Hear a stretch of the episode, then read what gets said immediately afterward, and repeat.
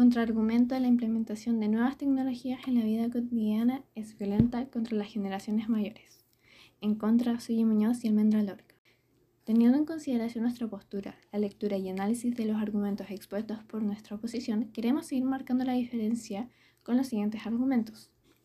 Queremos discernir claramente sobre el papel del anciano, ya que contextualizando en Chile, las generaciones mayores no tienen un rol fundamental como nuestras contrincantes afirman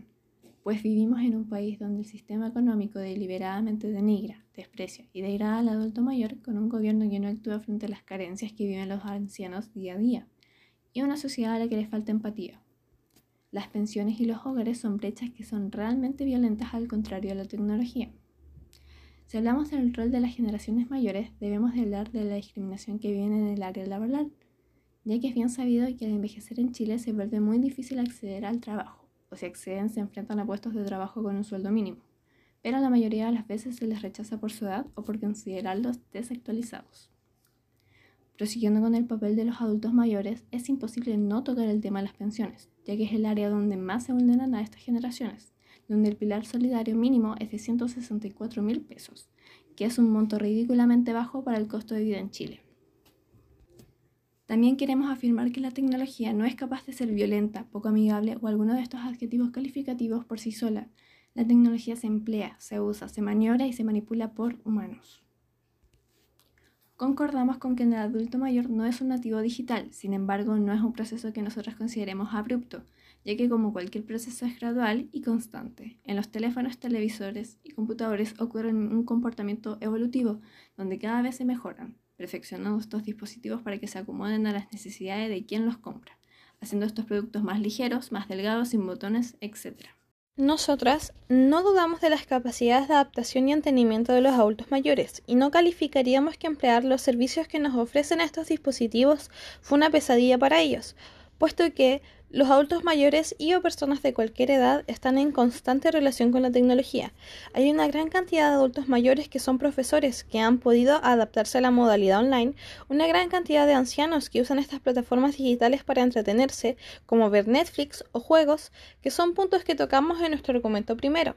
Continuando en esta línea, consideramos que el adulto mayor es capaz de aprender, de entender y de aplicar. Nosotros no rebajamos el intelecto de esta generación y creemos fuertemente que gracias a esta pandemia se ha cortado la brecha digital, ya que ha dado pie para que los adultos mayores puedan adaptarse a la tecnología y al mundo online o virtual, haciéndolo parte de su cotidianidad, incluso de su rutina diaria. Gracias a la pandemia se ha generado un espacio para que los adultos mayores puedan ponerse al día con la tecnología e instruirse de mejor manera.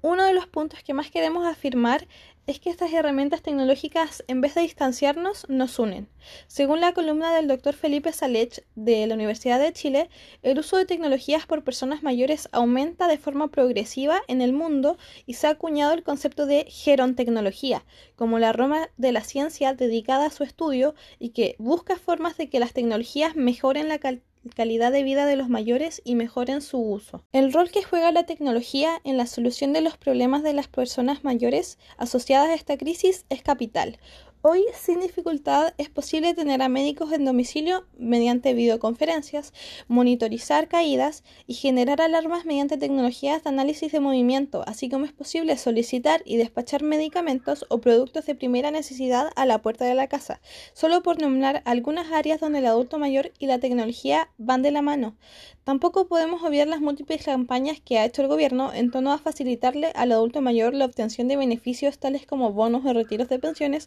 o realmente cualquier ayuda por parte del Estado. Para finalizar nuestra contraargumentación, queremos afirmar que creemos fuertemente que la tecnología permite que las personas conecten eficientemente con su entorno, ya que sabemos que el mundo seguirá envejeciendo y la tecnología seguirá evolucionando, por lo cual nuestro real desafío está en que estos dos eventos no ocurran en paralelo, sino que entrelazados, y consideramos que esa es la verdadera problemática sobre la brecha digital de los adultos mayores.